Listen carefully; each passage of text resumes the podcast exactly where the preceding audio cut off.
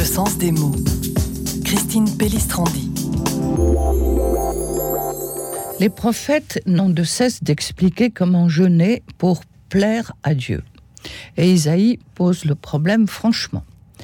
Est-ce que l'on peut en même temps jeûner et brutaliser et faire du mal à ceux qui nous entourent? Le jeûne que je préfère, dit Dieu, c'est détacher les courroies du joug, renvoyer libres ceux qui ploient sous le fardeau, éliminer de chez soi le doigt accusateur et la parole qui blesse et qui fait mourir. Et puis voilà, eh ben nous sommes renvoyés non pas à un jeûne amaigrissant, mais au problème de nos relations avec les autres. Et les deux vont de pair. Oui, accomplir le jeûne. Et en même temps, discerner les contraintes exigeantes que nous faisons peser autour de nous et les remarques trop souvent blessantes qui heurtent les autres.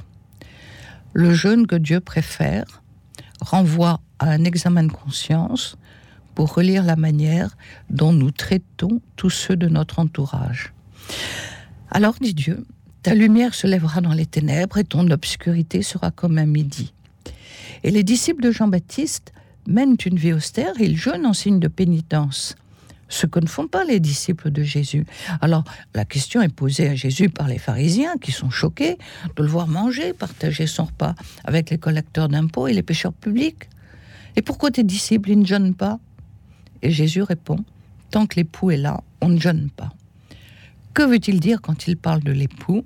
Eh bien, il essaye de faire comprendre à ses interlocuteurs, qui sont tous, tous très compétents en écriture sainte, que le mot époux, dont ils connaissent très bien le sens, désigne le Messie et que Jésus, lui, est le Messie.